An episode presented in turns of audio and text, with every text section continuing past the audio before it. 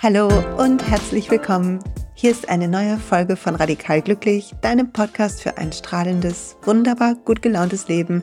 Ich bin Silja und heute gibt's ein Interview mit dem fabelhaften Lukas Klaschinski, der mit mir über sein neues Buch Fühl dich ganz spricht. Er ist Psychologe, Forscher, Podcaster, Moderator, macht tolle Sachen zusammen mit Stefanie Stahl und vielen anderen. Und heute spricht er mit mir über das Buch und darüber, was wir gewinnen an Lebendigkeit, Freiheit, Freude, wenn wir endlich lernen, ganz zu fühlen. Und darum heißt diese Folge Nummer 258, was wir gewinnen, wenn wir fühlen lernen. Und ich wünsche dir viel Freude bei diesem tollen Gespräch. Und ich freue mich sehr, heute einen besonderen Gast, fast schon einen Prominenten, wenn man sagen darf, hier zu haben. Und zwar den Psychologen Lukas Klaschinski, der sein neues Buch heute mit mir bespricht. Ein bisschen, ich habe schon gerade gestanden, dass ich es nicht ganz gelesen habe, aber es liest sich super schön. Fühl dich ganz. Ein bisschen eine Einladung fand ich, mehr zu erlauben, ganz hinzufühlen, statt mit dem Kopf direkt wieder im nächsten Moment zu sein oder sich abzulenken.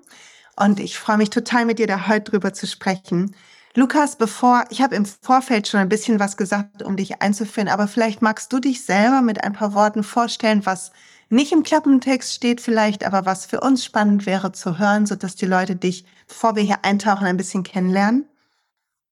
Ja, ich bin äh, Psychologe und ich bin irgendwie auch Entdecker, weil für mich ist es immer ganz wichtig, nicht nur aus der psychologischen Theorie und aus der Forschung zu agieren, die ist mir auch sehr, sehr wichtig, aber ich möchte das, was dann dort ist, was dort geschrieben wird, selber erfahren. Also ich möchte selber in meine dunkelsten Räume gehen, diese beleuchten und aus dieser Erfahrung heraus schreiben, sprechen, mit Menschen in Kontakt kommen, weil ich finde, wenn man nur die Theorie hat, dann ist es so, ja, das Buch kann ich selber lesen, aber wenn man eine Erfahrung teilt, ist es für mich sehr, sehr wertvoll. Und das ist das, was mich auch mit anderen Menschen häufig verbindet. Erfahrung, wenn wir ähnliche Erfahrungen gemacht haben oder wenn wir uns über unsere Erfahrungen austauschen. Und das war mein Ziel von dem Buch und das ist auch das Ziel von meiner Arbeit. Und ich bin da auch so, dass ich manchmal sehr persönliche Sachen teile, die mir dann in dem Moment oder hinterher unangenehm sind. Aber ich denke, auch in diesen unangenehmen Momenten kann man sich gut verbinden, weil wir alle haben diese. Manche erzählen darüber, manche nicht. Und das ist meine Arbeit und mein, ja, mein Schaffen, würde ich sagen. Ich glaube, es ist ehrlicherweise super wichtig, dass wir die unangenehmen Sachen teilen und die Welt ein bisschen realistischer machen, gerade da, wo sie sonst so schön gebügelt wird. Und ja. es ist ja schön, sich schöne Sachen anzugucken, aber es tut auch gut zu sehen, dass wir alle nur Menschen sind, dass jeder von uns seine dunklen Stunden hat und seine weirden und äh, vielleicht auch peinlichen Momente irgendwie durchhalten muss. Ja, unbedingt. Ne? Durch die gehen wir alle in, im Leben. Ich glaube, es gibt keinen Menschen, der das nicht tut. Ähm, sonst lebt er vielleicht sehr oft äh, mit einer angezogenen Handbremse. Und wie krass das auch manchmal verbindet, wenn jemand anderes uns davon erzählt, ne? Was er da so erlebt hat und wie unangenehm das war in dem Moment. Das ist, macht ja auch Freundschaft im Kern aus, ne? dass man bereit ist, diese Seiten von sich zu zeigen und dann merkt, und trotzdem werde ich angenommen und trotzdem werde ich so gemocht, wie ich bin und trotzdem werde ich geliebt. Und das finde ich ist das Geschenk, äh, was einem viele, viele Menschen machen. Und klar, kriege ich auch immer wieder ähm, andere Nachrichten und so, aber das ist dann auch okay. Damit muss ich dann auch leben, ne? Ja, ich glaube, es ist auch in Ordnung zu sehen, dass wir, wenn wir, wenn wir authentisch auftreten, dass Leute gibt, die dann, ja, die das vielleicht ähm, anders bewerten als wir selber, die das noch nicht ganz umarmen können. Gibt ja vielleicht auch Leute, die du nicht so super findest. Also ich ja. zumindest vielleicht auf fallen mir ein, du, zwei ein. Ja, äh, gefallen mir auch ein, zwei ein. Ich habe meistens mit denen gar nichts zu tun. Also ähm, glücklicherweise ähm, sehr, sehr wenig. Aber meistens ist das so, je mehr ich mich mit den Menschen dann auseinandersetze und unterhalte und abtauche in deren eigene Historie, in deren Großwachsen, Großwerden, in deren Prägung, dass ich mehr und mehr dann ins Verstehen komme und ins auch Erfühlen der anderen Person und weiß, okay, darum ist sie so, wie sie ist, kann ich zum Teil verstehen. Also, ich mache dir ein Beispiel. Manche Menschen sind ja so extrem äh, kratzbürstig und so rau und so, ja, irgendwie auch hart mit ihrer Welt. Und ich sage mir dann immer, wow, so wie du mit mir gerade umgehst, das ist eigentlich der Ton, den du mit dir selber führst und diese Dialoge führst du mit dir selber. Das muss ganz schön herausfordernd sein, weil ich bin mit dir jetzt fünf Minuten, aber du selber bist mit dir 24-7. Und ich kenne die Spiralen der Einsamkeit. Ne? Wenn sich ein Mensch einsam fühlt, dann ist es so, dass er seine Umwelt negativer bewertet und sich selber. Und das kann immer mehr in diese Spirale führen und zu solch einem Verhalten der Abwertung von anderen Menschen und von einem selbst. Und nichtsdestotrotz muss man sich auch ganz klar davon abgrenzen, weil das ähm, ja ist schädlich für einen selber und auch für den anderen. Und äh, das sind aber zwei verschiedene Paar Schuhe. Ja, ich mag immer sehr gerne die, ich weiß nicht, ob du das magst, ist äh, kein Wissenschaftler, sondern mehr ein spiritueller Lehrer, aber mich hat äh, das Buch Eine neue Erde von Eckart Tolle sehr beeinflusst, wo er schreibt von dem Schmerzkörper, dass wir so alten Schmerz in uns haben, also gespeicherte alte Gefühle. Und die quasi übernehmen die Steuerung in den Momenten, wenn sie angepiekst werden. Und dann sprechen wir nicht mehr mit dem Menschen selber, sondern wir sehen eigentlich nur noch sein Schutzprogramm. Und die Psychologie ähm, erklärt das ja ein bisschen ähnlich, wenn auch mit anderen Worten. Und das hat mir, wenn ich dann jemand sehe, der so wirklich irgendwie sich sehr kratzbürstig auf, denke ich mal, okay, das ist jetzt der Schmerzkörper. Dahinter ist wahrscheinlich irgendwas anderes, aber ich mm, kann jetzt suchen, aber ich muss nicht. Genau, 100 Prozent. Also Eckart Tolle natürlich, ähm, finde ich, ist ein großartiger äh, Spiritueller aus den USA. Ich glaube, er hat ja sogar deutsche Wurzeln, ne? soweit ich mhm. weiß. Äh, es hört sich auch mal ganz lustig an, wenn er nach all den Jahren dann Deutsch spricht. Ähm, er ist ja viel auf Tour mit seiner Frau und ich mag auch äh, sein Buch jetzt und eine neue Erde, äh, finde ich beide sehr inspirierend. Und das, was er da berichtet, es ist ganz häufig so, dass die Psychologie ein bisschen andere Worte findet ne? und dann vielleicht manchmal das noch konkreter beschreibt, dass man es besser wissenschaftlich erfassen kann, aber ganz häufig geht es um sehr ähnliche Sachen. Ne? Also eigentlich spricht er ja von einer Art der Prägung, die dann so eingespeichert ist, dass wir damit die Zukunft und äh, alle Situationen, in die wir dann reinkommen, bewerten. Also ich sage immer, wir gucken durch die Brille der Vergangenheit in die Gegenwart und die Zukunft, weil unser Gehirn macht immer Annahmen von dem, was kommen wird, aufgrund der Erfahrungen, die wir schon gemacht haben. Und wenn wir jetzt sehr schmerzhafte Erfahrungen gemacht haben, zum Beispiel im zwischenmenschlichen Bereich, in Begegnungen, die wir gemacht haben, dann kann das sein, dass ich diesen Schutzmantel anhab und in die nächste Begegnung reinkomme und der Person eigentlich Unrecht tue oder gar nicht so offenherzig begegne, wie ich eigentlich könnte, weil ich schon in meinem Schutzmechanismus drin bin. Und das erleben wir sehr, sehr, sehr häufig. Ne? Ich glaube, ganz, ganz viele Konflikte sind aufgrund des Schutzmantels, den wir alle anhaben, aufgrund der Gefühle, die wir verlernt haben zu fühlen, aufgrund der Verletzlichkeit, die wir nicht mehr bereit sind zu zeigen, weil wir schon so oft in der Vergangenheit enttäuscht worden sind. Und diese Schutzstrategien, die wir da anwenden, das ist natürlich problematisch, weil wir A, uns immer wieder selber bestätigen, ja, so wie ich es annehme, dass die Welt ist, so ist es auch, weil ich mache ja keine neuen Erfahrungen. Und ähm, eigentlich wäre die Schutzstrategie vielleicht im Hier und Jetzt gar nicht mehr notwendig. Also unsere Psyche ist ja relativ clever, sehr, sehr clever, ein wahnsinnig intelligentes System. Und zu der damaligen Zeit war es vielleicht sinnvoll, das zu machen. Ist es heute noch sinnvoll? Und darum geht es am Ende in der Psychologie, in der Psychotherapie, äh, auch auf dem spirituellen Weg ganz häufig, diese Schutzmechanismen sich anzugucken, den, sich, die sich bewusst zu machen, abzulegen und wieder in seine ganze Gefühlswelt zu kommen und dann wieder den Weg zurück zur Lebendigkeit zu finden. Dazu ist dein Buch ja eine wunderbare Einladung, finde ich. Also zumindest, was ich gerade schon gelesen habe. Und vielleicht komme ich später nochmal auf die Schutzmechanismen zurück. Aber ich musste erstmal was fragen, weil in dem Buch zieht sich so ein bisschen als Geschichte durch, wenn ich das, wie gesagt, bin nicht bis zum Ende gekommen, aber die, äh, wo du drei Tage in ein dunkel Schweigeretreat gehst. Und ich habe auch schon eine, viel, eine Menge verrückter Sachen gemacht, aber ich dachte, meine Herren, hatte sich aber eingegeben, mein lieber Scholli. Ähm, das muss man ja, also Schweige, okay, verstehe ich, aber wieso geht man denn in die Dunkelheit? Ich habe dann auch so Gedanken gehabt, als ich mich da reinversetzt habe, ganz am Anfang schreibst du das auch sehr schön plastisch.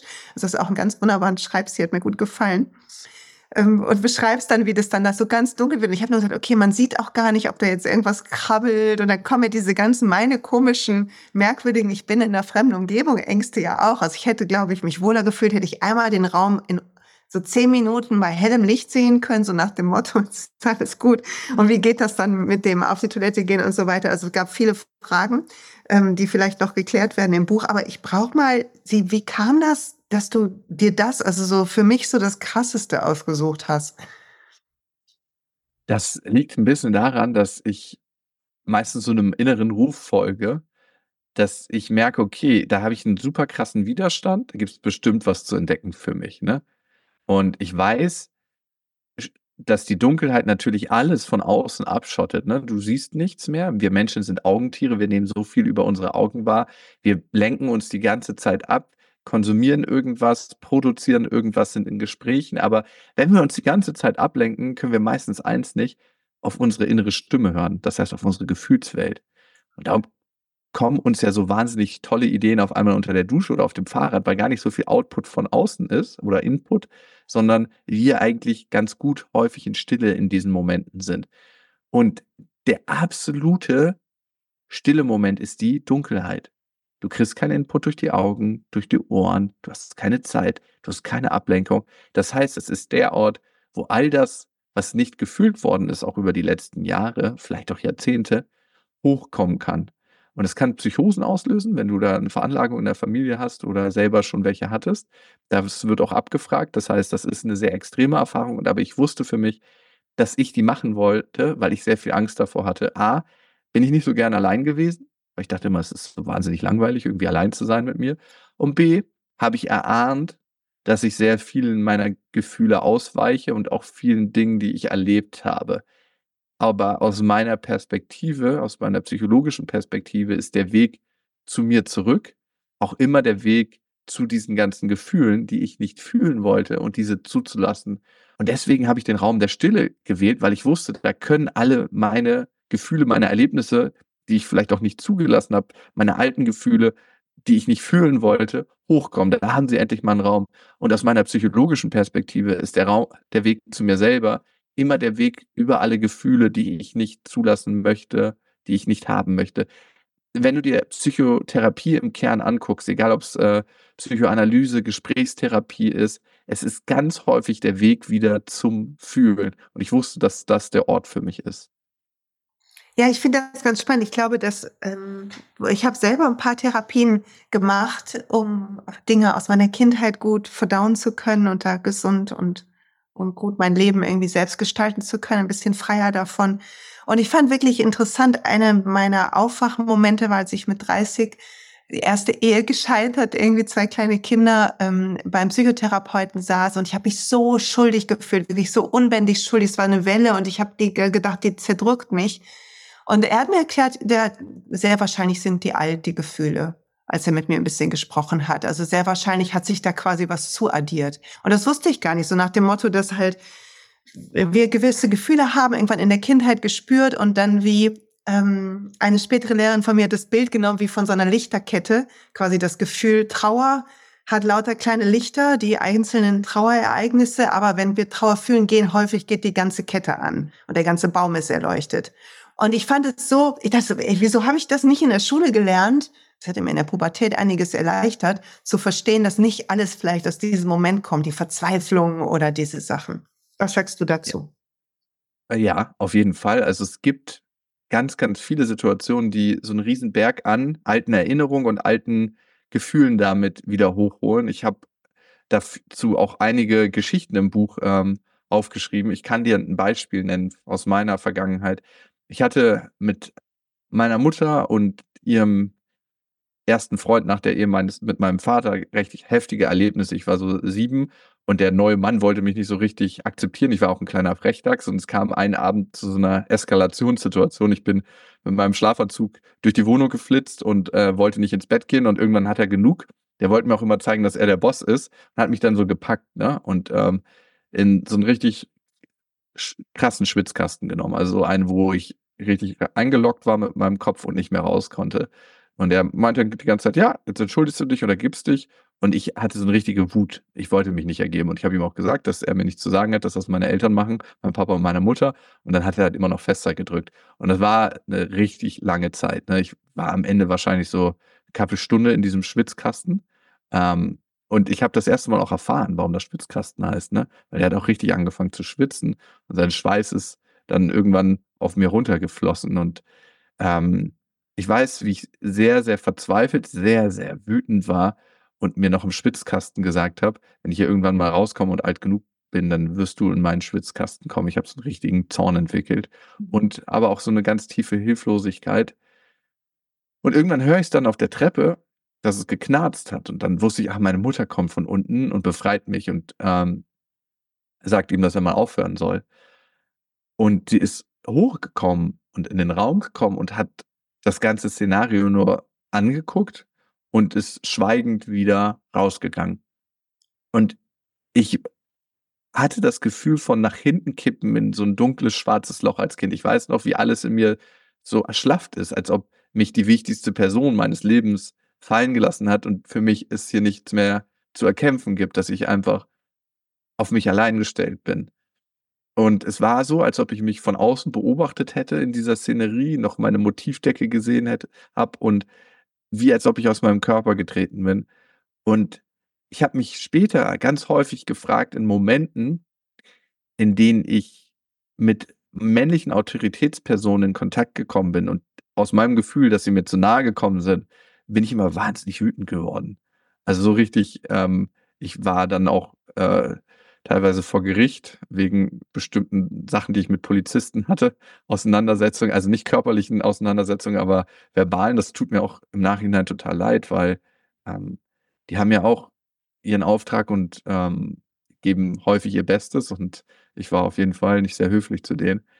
Und ich habe mich immer gefragt also, in den ersten Jahren habe ich gar nicht gewusst, dass das irgendwie komisch ist. Und irgendwann habe ich mich gefragt: „Warum ist das so?“ Und ich habe irgendwann für mich es gab einige von diesen Ereignissen zusammengeknüpft mit diesen Ereignissen im Hier und Jetzt.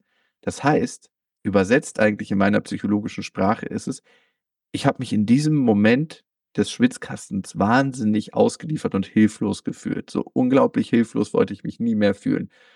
Und die Situation im Hier und Jetzt, wenn mir männliche Autoritätspersonen zu nahe kamen, haben die genau diesen alten Knopf gedrückt, diesen diese alte Erinnerung hochgeholt. Und was wir haben, sind Schutzemotionen und das erleben wir sehr, sehr häufig, die sich dann als Emotion darüber legen und sagen: „Hey, die Wut ist 'ne erträglichere Emotion, die schützt dich davor, dass du dich nicht mehr so hilflos fühlen musst.“ Und das ist bei mir passiert. Und als ich da einmal durchgestiegen bin und auch bereiter war, meine Hilflosigkeit zu spüren, auch die Hilflosigkeit als kleiner Junge und auch für diesen kleinen Jungen um diesen kleinen Jungen weinen konnte, hat sich das dann aufgelöst. Das heißt, ich habe mich nicht mehr so bedroht gefühlt von männlichen Autoritätspersonen. Und ganz viel hat sich in meinem Leben in bestimmte Richtungen entwickelt, weil ich bestimmte Erlebnisse hatte, ne? Also, ich glaube nicht, dass es 'n Zufall für mich ist, dass ich später als Kampfsport Ringen gewählt habe, ne? Ich Ja, bin krass, ja. habe 100 %, ja. Also, auf der einen Seite würde mich heute nicht mehr jemand so easy in 'n Schwitzkasten nehmen. Ich bin dem Mann nie wieder begegnet. Ich habe mir Jahre geschworen, dass ich ihn in 'n Schwitzkasten nehme, aber eigentlich war ich die ganze Zeit in dem Schwitzkasten meiner Erinnerung. Mhm. Und sich daraus zu befreien, ich glaube, das ist der Weg des Lebens, ne? Und darum geht's auch ganz viel bei „Fühl dich ganz“. Ja. Ja, das und das, äh, macht das Buch so wertvoll, weil wir also, ich glaube, dass wir diese Schutzemotionen haben, das hast du so das berührt mich grade sehr gut beschrieben. Und ich ich kenne bei mir auch die meine Schutzemotionen machen ganze Programme an. Also, ich nenne die immer Waschprogramme, so wie wenn jemand halt, ne, den Schleuderknopf drückt und dann schleudert es mit mir los, ohne dass ich das will.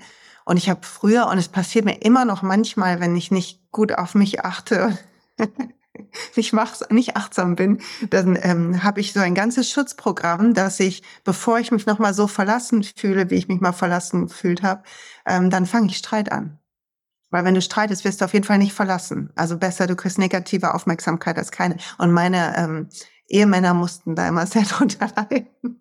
Ja, also, Streit ist total total interessant, ne? Also, wenn wir uns mal bei nach dem „Fühl dich ganz“ Konzept das angucken, ist es eigentlich erträgst du dieses Gefühl der tiefen Einsamkeit eigentlich in dem Moment nicht, ne, dass da irgendwie hochkommt, ne?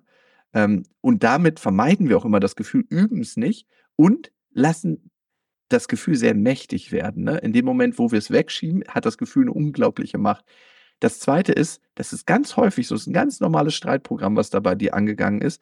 wir streiten uns ganz häufig, eigentlich in 100% der Fälle, weil wir ein bestimmtes Gefühl nicht haben wollen, ne? Mhm. Deswegen fangen wir 'n Streit an. Und was ist der Vorteil von 'nem Streit, in Anführungsstrichen Vorteil?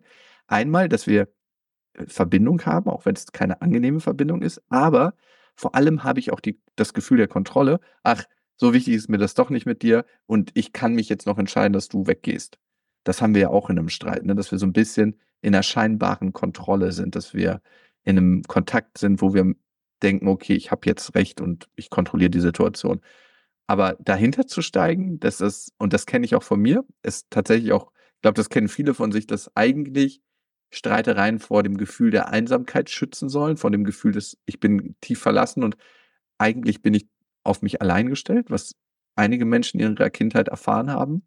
Das habe ich auch und das kenne ich mit meinem Geschäftspartner. Da sind schon die krassesten Streits entstanden. Heute nicht mehr so und das ist das ist gut, weil ich und das ist ja auch der Weg der Heilung, immer schneller mich ertappe in diesen Momenten und merke: „Was ist da eigentlich los?“ Wenn du bei deinen Gefühlen bist, kann gar nicht mehr so viel passieren und das auch besser verbalisieren kann: „Hey, ich merke grade“ bei mir mein Geschäftspartner heißt Timo, äh, „hier fährt grad sich 'n richtig altes Programm ein, das kennst du ja auch. Ähm, kannst du mir da helfen grade?“ Ich ich und in dem Moment, wo wir das in Kontakt bringen, haben wir ja schon den Kontakt, den wir uns eigentlich wünschen. Das heißt, wir sind schon 'n Stück weit raus aus der Einsamkeit.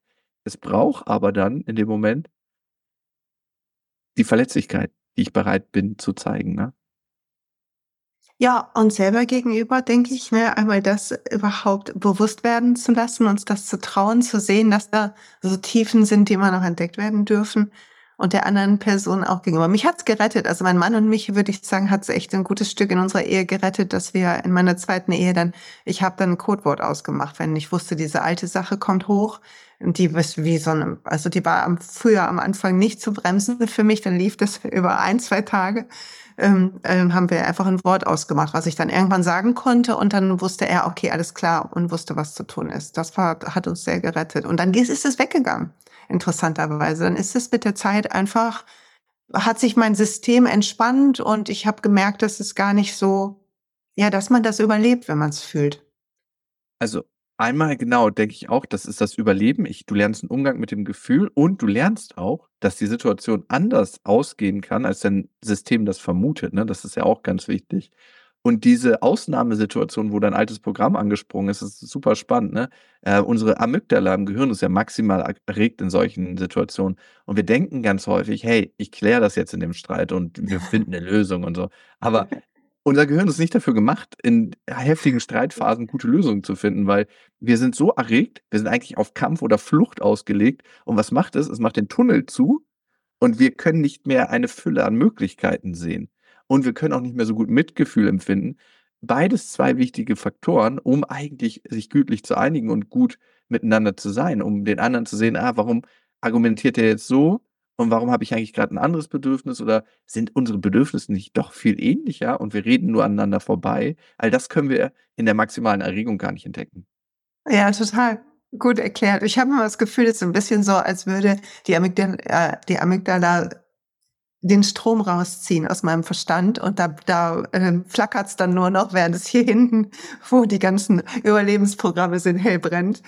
Und, Ja. ähm, deshalb funktioniert's ja auch gar nicht, wenn man selber vielleicht grade gar nicht getriggert ist, sondern super ruhig, aber jemand anders ist ganz aufgebracht und man sagt: „Jetzt lass uns doch mal in Ruhe drüber reden.“ Und die Leute einen anschreien: „Ich bin ruhig.“ Ja, Was im Nachhinein immer so. Situationen sind, oder? Ja, ich empfehle da tats also, was, äh, manchmal doch helfen kann, wenn einer noch nicht so auf 100, 180 ist. Ich rede da immer so von Erregungszuständen. 0 ist: „Ich bin tot“ und 10 ist: „Ich explodiere.“ Wenn man so auf 'ner 6 ist, dann hilft es, 'n empathischen Kontakt aufzunehmen. Das kann helfen. „Ey, ich verstehe, dass du grad krass wütend bist.“ Was, glaube ich, ab so 'ner Erregungszustand von 7 eher hilft, ist aus der Situation gehen. Jeder macht 'ne Zeit was für sich, Spaziergang oder vielleicht auch 'n gemeinsamen Spaziergang, ohne darüber zu sprechen, dass man runterregulieren kann und dann wieder reingeht in in das Gespräch oder in die Situation. Und dann ist es meistens gar nicht mehr so dramatisch wie vor 20, 30 Minuten noch. Ja, das ist wirklich interessant. Ortswechsel tun gut und mir hat gut getan im Job früher, als ich noch ähm, angestellt war als Trainerin, wenn mich da richtig was aufgeregt hat in so Runden mit ähm, Autoritätspersonen oder wem auch immer, dann bin ich immer aufgestanden auf Toilette und habe mich einmal so wild geschüttelt. Hm. Und bin dann wieder raus zurückgekommen und äh, dann ging es immer, war meine Energie einfach eine andere und ich konnte das so kurz loslassen, diese, ich glaube, jetzt haue ich einem im Buch auf den Kopf Gedanken. Und ähm, so, ich, es ist irgendwann in manchen Situationen dann so gewesen, dass ich gedacht habe, wahrscheinlich denken die irgendwie, ich habe ein Blasenproblem oder so. Dann weißt du auf jeden Fall, dass die ist schon wieder raus, oh Gott. oder die ist Kettenraucherin. Okay, lass uns noch mal auf den Buch zurückkommen, auch wenn wir die ganze Zeit hier mitten im Thema sind. Du schreibst ganz am Anfang auf Seite 15, wenn wir anfangen, die Gefühle wahrzunehmen, also sie wahrzunehmen, können wir unsere Bedürfnisse besser erkennen, nach ihnen handeln und dadurch besser leben. Und ich habe gedacht, vielleicht magst du mal schildern, jetzt bist du ja länger als wir auf dem Weg, ähm, in diese Richtung zu gehen, oder hast es zumindest so schön in Worte gefasst. Was hat sich denn in deinem Leben entfaltet in der letzten Zeit, seit das immer mehr deine Praxis geworden ist? Hm, eigentlich hat sich in jedem Bereich vor allem die Beziehung zu anderen Menschen und die Beziehung zu mir viel viel intensiviert. Also, es ist viel intensiver geworden, mein Leben, im Sinne von mehr Lebendigkeit. Ich habe mich manchmal gedacht in der Verg äh, mich gefragt in der Vergangenheit, fehlt da irgendwas, ne? Und ich hatte alles, ne? Also, ich würde sagen, ich habe einen sehr erfüllenden Job. Ich habe einen tollen Kreis an Menschen um mich herum. Und trotzdem ist da immer so so: „Kann noch ein bisschen mehr, ist noch nicht so ganz genug.“ Ich habe nie verstanden, dass es für mich immer das Gefühl der Verbindung zu anderen und zu mir ist, was gefehlt hat. Und ich habe es nicht verstanden, aber auch nicht gefühlt, ne? Und das hat sich verändert. Und das sind ganz, ganz viele kleine Momente, ne? Ich, ähm meistens hält uns ja oder häufig hält uns unsere Scham davon ab, Dinge zu tun, die uns eigentlich am Herzen liegen oder unsere Angst oder ähm, manchmal sind es andere Gefühle, die uns davon abhalten, unseren Weg zu gehen, oder wir lesen die Gefühle nicht wirklich und merken nicht, dass wir uns von der Sache wegbewegen sollten. Also in deinem Job, ne? Wenn du immer wieder dieses hattest, dass du mit Autoritätspersonen aneinander gerasselt bist, ne, und reflektieren konntest: „Hey, das hat auch ganz schön viel mit denen zu tun und nicht nur mit mir.“ Und wenn du dann nach der Arbeit gesagt hast: „Ja, okay, ich mache jetzt was anderes, damit ich das vergessen kann“, da hättest du irgendwann diese Gefühle nicht wahrgenommen und nicht gewusst irgendwann für dich, es ist Zeit, diesen verdammten Job zu wechseln. Und was es mir gebracht hat, ist, ich konnte zum Beispiel ganz lange meine Mutter nicht so wirklich ernst nehmen. Ähm, ich habe die immer mal wieder verscheißert, wenn sie mir irgendwas erzählt hat. Aber ich habe sie immer auf einer Stufe gehalten, wo sie mir nicht gefährlich werden konnte emotional, ne, auf Abstand. Und was sollte sie nie wieder berühren? Sie sollte mir nie wieder nahe kommen, dass sie mir nie wieder mich nie wieder verletzen konnte. Und mit meiner Gefühlsbereitschaft konnte ich das mehr und mehr zulassen, konnte meinen Schutzmantel abnehmen und habe eine viel, viel innigere Verbindung heute zu ihr. Ich konnte das auch bei meinen Schwestern machen. Ähm, ich streite mich heute viel weniger mit meiner Ex-Freundin. Äh, ich finde Streits per se auch nicht, ähm, schlimm. Ich finde es immer wichtig, dass man in guten Kontakt wiederkommt und einfach auch ein gutes Fundament hat, von dem man sich ausstreitet, ne? Aber es gab ganz viele Streitereien um nichts eigentlich, ne? So, wo ich mir dachte, so, ah, da fahren einfach nur unsere Programme aneinander. Und also, ich glaube und das glaube ich nicht nur, das zeigt auch die, psychologische Forschung in der längsten Langzeitstudie der Welt, der Harvard Grand Study, ja Menschen von der Geburt bis zu ihrem Tod begleitet und dann am Ende geguckt, was sind denn die wichtigen Parameter für ein gesundes Leben sowohl auf psychischer Ebene, Alzheimer etc., psychische Erkrankungen und aber auch auf der physischen Ebene und auch in Sachen Lebensqualität, Wohlbefinden. Was sind die entscheidenden Faktoren? Und zwei wurden da herauskristallisiert, noch ein drittes kann ich gleich nennen. Einmal die Beziehung zu mir selber und die Beziehung zu anderen. Also, dass das eigentlich der Kern ist von wichtigen Dingen in unserem Leben, dass das letzten Endes für Erfüllung sorgt. Und wenn ich nicht eine Anbindung zu meinen Gefühlen habe, dann verstehe ich andere Menschen nicht, weil das ist ja letzten Endes die Verbindung, die ich habe. Und ich verstehe mich vor allem selber nicht, weil da passiert ganz viel mir oder irgendwie über die Jahre dann auch nicht mehr, weil ich es runter und runter und runter drücke. Aber es ist so, als ob ich eine Sprache nicht spreche, nämlich die, wo ich mit mir selbst in Dialog gehe. Und das ist doch eigentlich eine schreckliche Vorstellung, aber ich kenne aus meinen psychologischen Gesprächen, die ich mit vielen Menschen führe, dass ganz viele diese Sprache zu sich selber und damit auch zu anderen verlernt haben und dadurch wie blind durch ihr Leben navigieren. Ja, 100 Prozent und sehr spannender Punkt. Ich glaube, dass die, äh, eine meiner Lehrerinnen hat das mal verglichen mit, wir sind irgendwie angeschlossen worden in unserem Leben. Also was dir passiert ist mit dem Schwitzkasten oder so, ist wie so eine, wie so eine Patronenhülse im Oberarm. Und die ist da drin und die ist, das verheilt irgendwann, es tut weh, aber wir wissen, da ist was und dann beginnen wir durchs Leben zu gehen und vermeiden halt, dass das berührt wird und sagen so, hey, hey, hey, und dann beginnen wir hier einen Kasten rumzubauen, damit auch keiner von der Seite dran kommt und wir, das nimmt halt super viel Aufmerksamkeit und Energie in, ähm, in uns, ähm, belegt das, dass da keiner gegenkommt und das bloß nicht wieder berührt wird, statt dass wir einmal die Patrone äh, dass wir nochmal dran gehen, aufmachen und die Patrone entfernen, damit es verheilen kann. Ja. Und ich glaube, dass für mich war wertvoll ähm, zu erkennen, dass manche Gefühle, also mir Hilfe zu haben, wenn was wirklich Schlimmes passiert ist, in der, immer in der eigenen Biografie, ähm, wenn wir in der Kindheit ganze Sachen verdrängt haben oder so, oder jemanden zu haben, der gut ausgebildet ist, einen psychologischen Psychotherapeuten oder so, der da mit einem hingeht. Und darüber zu lernen, dass das heute aber anders ist und ich heute da andere Wahl treffen kann und und dass meine Gefühle, einer, wer hat das geschrieben? Ich glaube, Michael Singer, das Herz will fühlen.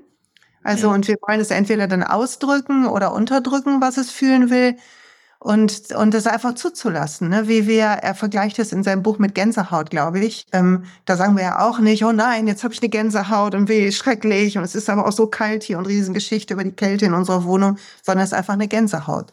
Sondern die Gefühle auch als Barometer zu sehen, irgendwie von Verbundenheit und von der Situation und wie, wie wir sie gerade bewerten und was sie in uns anpiekst.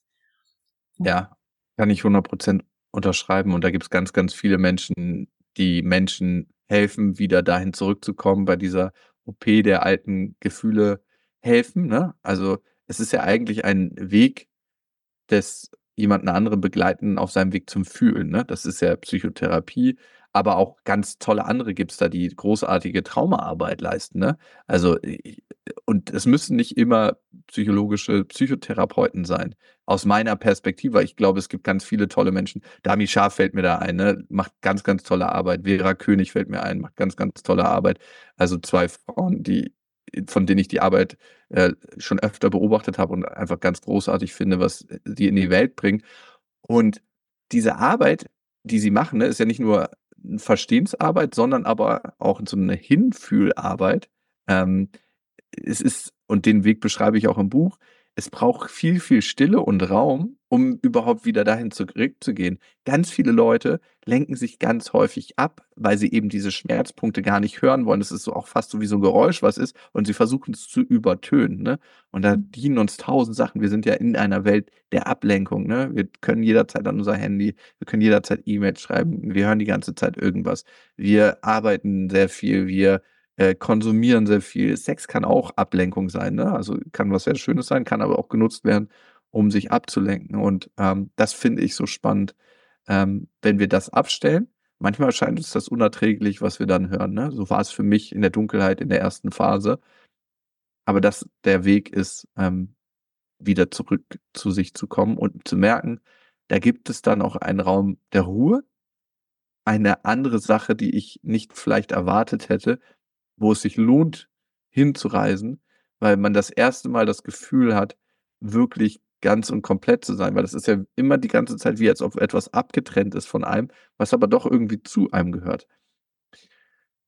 Und was ich auch ganz, ganz spannend finde, ist, ähm, jede Sache hat Licht und Schatten, ne? Also diese Erfahrung, die ich gemacht habe für mei mich in der meiner Kindheit und aber auch äh, als junger Erwachsener, ich meine, das sind ja nicht die einzigen Sachen in der Kindheit, die uns prägen, ähm, bringt nicht selten auch eine Qualität in uns hervor, ne? Ich bin zum Beispiel ein sehr, sehr selbstständiger Mensch geworden. Wäre ich das geworden ohne diese Erfahrung? Ich weiß es nicht, ne? Das ist eine Spekulation. Also, viel in der Psychologie sind auch Spekulationen. Man muss immer gucken, was hilft dem Einzelnen.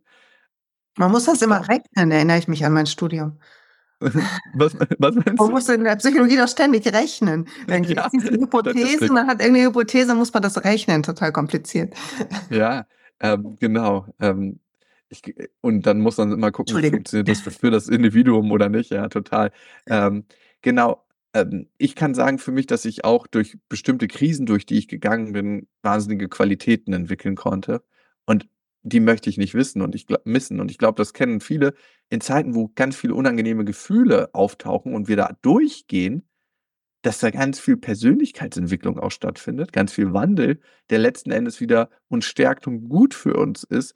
Und deswegen plädiere ich ja auch dafür, dass nicht nur die unangenehmen äh, nicht nur die angenehmen Gefühle wertvoll sind, so wie Glück und Liebe und die wollen wir immer haben, sondern auch so was wie Angst und Scham, dass diese auch wertvoll für uns sind in ihrer Botschaft, aber auch teilweise, wenn wir sie fühlen, in ihrer Heilungswirkung.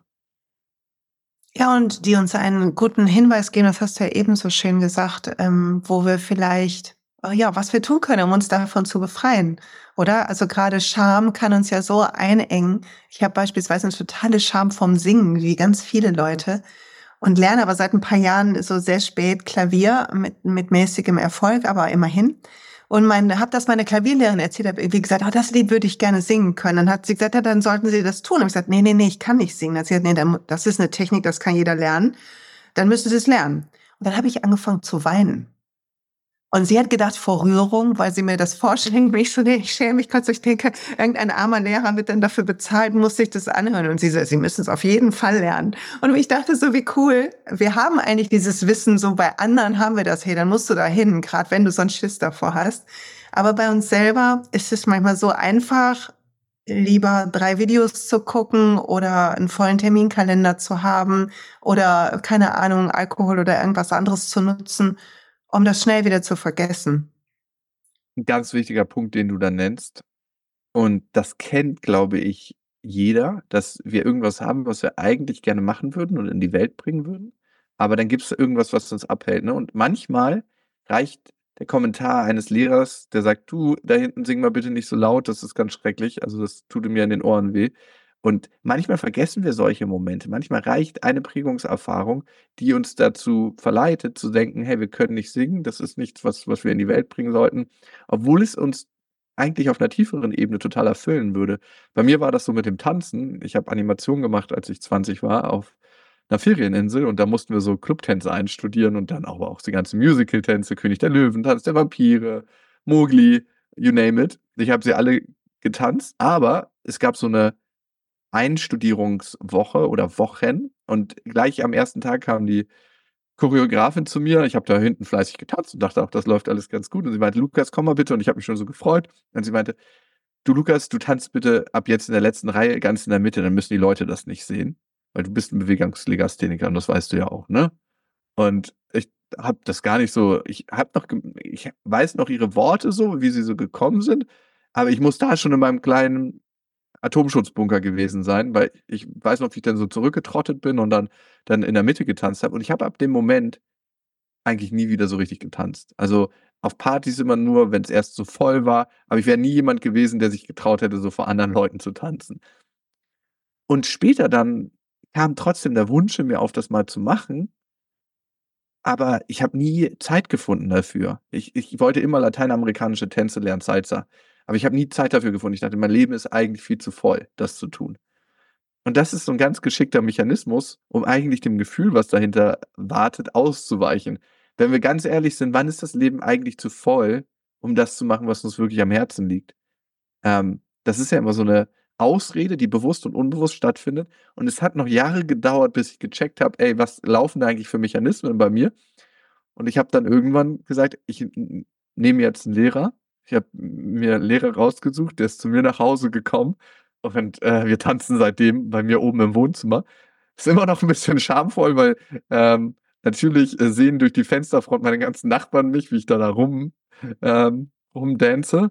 Aber ich bin, ja, mittlerweile auch auf öffentlichen Plätzen und tanze und ich mache das jetzt schon 2, 2,5 Jahre und ich konnte, ja, ganz, ganz viel gewinnen dadurch, dass ich bereit war, diesem Gefühl der Scham wieder zu begegnen und das auch zu heilen. Ja, total. Ich glaube, Scham ist einfach so eins der eigenen Gitterstäbe, die wir irgendwie die Situationen oder Bewertungen schaffen in unserem Kopf. Mir hat der Chorleiter mit sieben oder acht gesagt, ich wäre die C-Stimme. Ich dürfte bei den Aufführungen nur den Mund bewegen. Im Nachhinein auch eigentlich so richtig lustig, aber als Kind natürlich Ne. absolut voll Katastrophe. Zumal meine beste Freundin war natürlich die A-Stimme, ne? so wie es sich gehört in 'nem Klischee. Ja. ja. Aber ja. das ist krass, ne? Wir wir lachen da heute drüber, aber als kleines Kind nimmst du das so tief in deinem System auf und das wird zu deiner Wahrheit. Äh, klar, Humor ist auch immer 'n wichtiges Mittel, um so 'n bisschen therapeutischen Abstand zu den Dingen zu gewinnen. Aber auf der anderen Seite ist es auch ganz schön krass, was da passiert ist. Und ein so 'n verdammtes Kommentar, das muss man sich mal vorstellen, was das für 'ne Auswirkung auf Menschen hat. Und der Lehrer ist sich dessen gar nicht bewusst und ich will dem jetzt auch nicht die Schuld dafür in die Schuhe schieben und bla bla bla, der hat seine eigene Historie. Trotzdem finde ich, haben Menschen, die mit Menschen arbeiten und Menschen, die anderen Menschen begegnen, auch 'ne wahnsinnige Verantwortung. Und jeder trägt diese Verantwortung. Darum ist der Weg in die in die Gefühlsbereitschaft auch immer ein Weg, der nicht nur für mich positiv ist, sondern auch für andere Menschen. Das das finde ich immer wir tun's nicht nur für uns, sondern ich tue es auch für meine Tochter, für meine Menschen, die mich begleiten, für meine MitarbeiterInnen, für all diese. Und ebenso wie uns ein und das finde ich so so stark, das auch zu erkennen, wie uns ein Spruch oder eine Aussage negativ prägen kann, kann uns auch eine Aussage ganz, ganz toll begleiten. Ich hatte einen Lehrer, ich habe die Abitursrede bei uns gehalten, das ist so spontan entstanden, dann habe ich so was runtergekritzelt. Ähm, eigentlich bin ich nur kurz in mich gegangen, habe mich hingesetzt und das kam so wie aus mir raus. Kennst du das, wenn man so Momente hat, da weiß man gar nicht, woher es kommt, aber es kommt irgendwoher? Aus Universum, würde ich sagen, aber gut. Ja, also kann aus'm Universum kan kommen. Ähm, also, ich kannte den Ort nicht, woher es kam. Auf jeden Fall habe ich die Abitursrede dann gehalten und es hat mich zu Tränen gerührt und viele Menschen dort, die da anwesend waren, meine Mitschülerinnen. Und, äh, dann kam später 'n Lehrer zu mir und meinte so: „Lukas, du hast da was Besonderes in dir. Es wäre schön, wenn du dir das in irgend 'ner Form erhältst.“ Und Mhm. ich habe das über Jahre irgendwie vergessen gehabt und als ich das Buch geschrieben habe und das war 'n harter und heftiger Prozess für mich. Also, A, weil ich durch diese ganzen Gefühle aus meiner Vergangenheit wieder durchsteigen musste, hatte ich das aber irgendwie an meiner Seite und ich wollte ihm jetzt demnächst mal er lehrt noch sogar an der Schule, äh, wo ich war, ein Buch vorbeibringen. Ähm, ich bin gespannt, ob er sich er kann sich wahrscheinlich gar nicht mehr daran erinnern, so wie sich dein Lehrer auch nicht mehr erinnern kann, wo sie wie sich meine Tanzchoreografin auch nicht mehr daran erinnern kann, wie sie das gesagt hat. Ziemlich sicher nicht, ne? Das feuert man ja immer schnell raus. Aber ich wollte ihm das Buch geben, weil ich habe es auch in so der innerlichen Begleitung mit ihm geschrieben. Oh, das finde ich richtig schön, weil es uns auch so ermutigt, ähm, unser Herz zu öffnen für die ganzen liebevollen Dinge, die wir anderen sagen können und mitgeben können und die auch so viel machen, die so viel Rückenwind geben. Richtig schön. Richtig schöne Geschichte. Mal, ich habe noch 2 Fragen so zum Abschluss, dann ist schon wieder die Zeit fast um. Es geht zu schnell jedes Mal. Ich habe einmal die Frage, du hast am Anfang gesagt, na ja, da ist so diese Gefühlswelt und die kann 'ne gute, ähm, 'ne Brücke sein, so die eigene innere Stimme zu finden. Erzähl darüber mal 'n bisschen, weil das war zuletzt auch im Podcast Thema und ich kann mir vorstellen, dass diese Kombination interessant wäre, wie du darauf schaust. Also, hast du 'ne innere Stimme? Wann hörst du die? Sagt die was anderes als dein Verstand? Erzähl mal. Ja, also die ganze Zeit, alles in uns wird ja in Gefühle übersetzt, ne? Das hatte ich ja gesagt, unser Sehen, Hören, Schmecken, alles, was wir wahrnehmen. Und auch eigentlich alles, was in uns vorgeht, wird in Gefühle übersetzt. Auch Gedanken werden am Ende übersetzt. Und für mich ist die innere Stimme eigentlich gar nicht so viel mehr und aber auch nicht weniger als diese Gefühlswelt, die dort in uns ist, dass wir da hinschauen und 'ne Achtsamkeit dafür entwickeln. Das Thema, das Große, was ich sehe, ist, wenn wir die dann nicht haben wollen. Also, wenn wir nicht nur die Achtsamkeit haben, weil sonst bemerken wir gar nicht, was in uns vorgeht, sondern auch 'ne Akzeptanz. Also, wirklich sagen: „Hey, was da grade in uns passiert, ist okay. Ich kann damit grade sein.“ Weil sonst sind wir ständig damit beschäftigt, irgendwas zu machen, damit irgend 'n Gefühl nicht aufkommt oder irgendwas zu tun, damit wir ein bestimmtes Gefühl haben, ne? Und dann sind wir die ganze Zeit eigentlich die Marionetten. Und das ist unsere innere Stimme, diese Gefühle, die dort in uns sind. Und ich sage nicht, dass man immer so darauf hören muss, äh, im Sinne von, wir müssen das tun. was uns unsere Gefühle sagen, weil wir haben ja gerade schon herauskristallisiert, manchmal sind es alte Gefühle, die durch neue Erlebnisse wieder aufgeköchelt werden.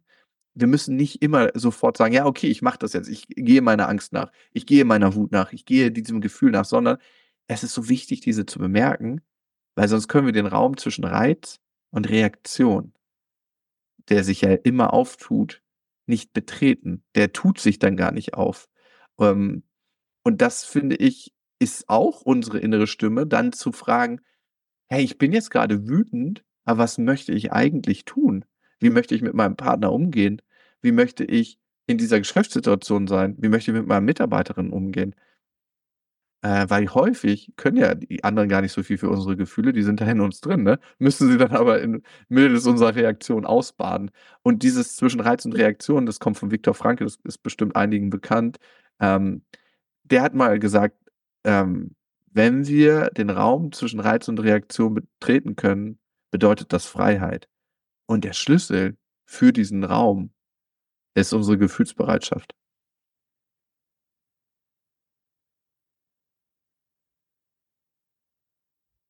Ja, ich habe das in deinem Buch auch gelesen, den Satz. Ähm, und ist ein wunderbares Zitat und ist wunderbar erklärt.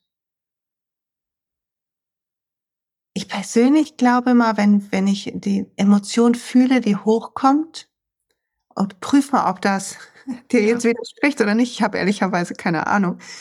Aber wenn die Reaktion hochkommt und ich gehe dann nur in meinen Körper und ich spüre meinen Körper statt in die Geschichten und Bewertungen, die ich habe, ich fühle einfach nur das Energiefeld oder wie du das nennst, die Neuropeptide, die irgendwo in meinem Fasziengewebe abgespeichert sind, wie auch immer wir das jetzt formulieren wollen. Und ich spüre das, dann geht das mit der Zeit weg. Mhm. Und darunter ist irgendwie so eine Ruhe. Und wenn ich in der Ruhe ganz viel bin, ich habe das Gefühl, dann kommen manchmal richtig Botschaften von so einem ja. tiefen Ort in mir irgendwie, der ist, der ist nicht so wie diese oberflächlichen, und das meine ich nicht von der Wertigkeit oberflächlich, sondern von diesen Wellen, die das Leben macht, sondern es gibt da noch so einen tieferen Ort in mir. Und da komme ich aber nur hin, wenn ich reintauche durch die Wellen durch. 100 Prozent. Okay. Ähm, ist mein Bild. Ich bin ja noch nicht durch, deshalb war ich unsicher. Hm? Nee, nee. Äh, ich gebe dir 100% recht, ne? Ähm, es gibt etwas, und das finde ich das Faszinierende, was all unsere Gedanken und Gefühle wahrnehmen kann. Und ähm, manche nennen es Bewusstsein. Äh, ich glaube, das ist der Kern, der wir wirklich sind. Und ähm, das ist der Raum, wo dann Weisheit, innere Stimme auch stattfindet. Das ist der Raum, der eigentlich für uns im Leben relativ genau weiß, wohin es gehen soll und der den Pfad, der für uns richtig ist, für die Erfahrung, die wir machen wollen, ähm, der da eine Weisheit hat oder der schon eine Art Plan hat, ne? Und wer weiß, was es ist, ne? Es ist eine Verbindung zu irgendwas Größerem. Es hm, religiöse Menschen würden es vielleicht, ähm, Gott nennen, spirituelle Menschen nennen es das Universum, psychologische Menschen würden sagen Bewusstsein. Wir haben immer andere Namen für die Dinge, die dort passieren, aber es ist eigentlich auch nicht so wesentlich. Viel entscheidender ist es, dass wir zu unserer inneren Stille, die dann vielleicht manchmal gar nicht so still ist, aber die erst zu hören ist, wenn wir dort einkehren einen Kontakt aufbauen. Und dieser Kontakt, der Weg kann da über die Gefühle gehen, aber manchmal ist es sogar etwas, was hinter unserer Gefühlswelt liegt. Ähm, ich würde es so als Raum der Verbindung beschreiben, der Verbindung zu uns, zu anderen, zu der Welt. Ich weiß nicht, ob du solche Momente schon mal in deinem Leben hattest. Ähm, ich glaube, Menschen beschreiben das, wenn sie das dann sagen oder beschreiben, als so Erleuchtungsmomente. Ich hatte zwei Momente in meinem Leben, die waren so, als ob ich nicht mehr ich war und da waren keine Substanzen mit drin, ne? Es ist nicht geschieden. Also, ähm, Finde ich gut, dass du das herstellst. sondern es war so, als ob ich ähm, mich quasi aufgelöst hatte und in Verbindung mit allem war. Also mit, äh, mit allem, was es gibt. Und ich habe mich zwar wahrgenommen, aber es war so, als ob ich gleichzeitig die Wolke war. Und es war nicht so ein langer Moment diesen Moment ganz kurz in seinem Geschmack und in seiner Kostbarkeit erleben wir ja manchmal, wenn wir im absoluten Flow sind, ne? Aber es gibt noch etwas, was so, ähm, ja, vielleicht ein bisschen länger andauernder ist oder was nochmal eine andere Bewusstseinsqualität hat. Und ich glaube, wenn du sagst, da kommt eine Weisheit her, dann würde ich sagen, ist es wahrscheinlich von diesem Ort. Ja. Schön. Danke für die ähm, Erklärung aus deiner Sicht. Sehr gerne. Gefällt mir. Okay, zum Abschluss habe ich immer eine Frage, die ähm, natürlich nicht dein Buch schmälern wird, Leute. Fühl dich ganz ein wunderbares Buch, was euch entführt in die Welt der Emotionen und viel Mut macht, dahin zu fühlen und alles zu entdecken, was dadurch möglich wird. Ähm, Gibt noch ein anderes Buch, wo du sagst, wenn die Leute noch ein zweites Buch lesen sollten, neben deinem, was du heute empfehlen würdest, wo du sagen würdest, oh, jetzt gerade denke ich, das wäre gut. Oder was dich mal sehr berührt hat? Also, ich finde, ich habe vorhin schon äh, Dummy Scharf genannt, ne? Auch alte Wunden können heilen, finde ich, ist ein großartiges Buch. Ich finde Vera König, äh, bin ich traumatisiert, großartig. Und natürlich mit Steffi Stahl arbeite ich sehr, sehr viel zusammen. Ich finde großartig, was sie in die Welt bringt. Ähm, ähm, das Heimatkind, das Kind in dir muss Heimat finden, ist ein tolles Buch. Äh, ich mag auch Basscast, äh, der Kompass für die Seele, weil es ein sehr, sehr praktischer Ansatz ist. Also gibt sehr, sehr viele Bücher, wo ich sage, ähm, die sind sehr lesenswert und schaffen Bewusstsein für das eigene Leben und ermöglichen mir dann auch, die, an den richtigen Stellen zu sagen, ah, hier möchte ich mal was anderes machen und mache dann eine andere Erfahrung und lebe am Ende ein ganz anderes Leben. Ein Leben, was viel, mir viel mehr entspricht. Ich vergleiche das immer mit auf einem Segelboot sitzen und das Ruder in die Hand nehmen und ein Grad nur das zu verändern. Diese Pinne da hinten, die dranhängt. Und wir werden an einer ganz anderen Stelle an der Küste ankommen, weil das so, so viel verändert. Und darum geht es auch bei Fühl dich ganz, selber das Ruder in die Hand zu nehmen, über meine Gefühlswelt. Und ähm, diesen Weg teile ich, den ich gegangen bin und immer noch gehe. Ne? Ich bin jetzt kein erleuchteter Guru, der irgendwo auf dem Felsen sitzt und leuchtet. Ähm, Genau. Da muss ich an Eckhart Tolle denken. und er lacht ja auch immer viel über sich. ja. Und, äh, also ähm, erleuchtet, ja, das kann ich gut verstehen. Ich mag den Satz von Ram Das, von einem anderen Lehrer, der gesagt hat, we are just sharing maps. Also wir teilen eigentlich nur unsere Karten, um nach Hause zu kommen miteinander. Und ich glaube, das machen wir vielleicht alle auf irgendeine Art. Ob wir jetzt Podcaster sind oder zu Hause mit Kindern oder im Büro glaube, jeder teilt in den guten Momenten seine Karte, um nach Hause zu kommen. 100 Prozent. 100 Prozent. Lieber Lukas, ich danke dir sehr. Ich werde alle Links in die Shownotes ähm, tun für die, die jetzt interessiert sind, das Buch haben wollen, die Lukas Arbeit sehen wollen, seine tollen Podcasts, die er macht. Ähm, all das findet ihr in den Shownotes und im Blogpost zu dieser Folge. Und dir sage ich ein ganz liebes Dankeschön für die Zeit, die du dir genommen hast. Ähm, mir viel Freude gemacht. Ja, Silja, danke für deine tollen Fragen, mir auch.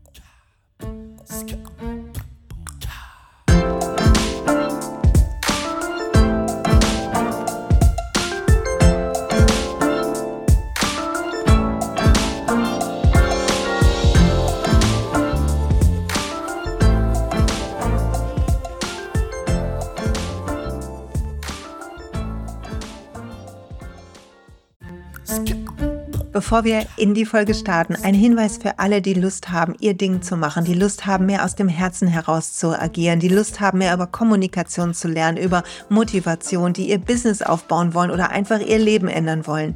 Mein Programm Ready to Rise startet genau jetzt wieder. Und du kannst dabei sein. Es gibt einen frisch aufgenommenen Audiokurs für dich, der heißt Lead with Love. Es gibt jede Menge aufgenommene Workshops und es wird zwei Coaching-intensive Live-Workshops geben für Fragen mit Inhalten.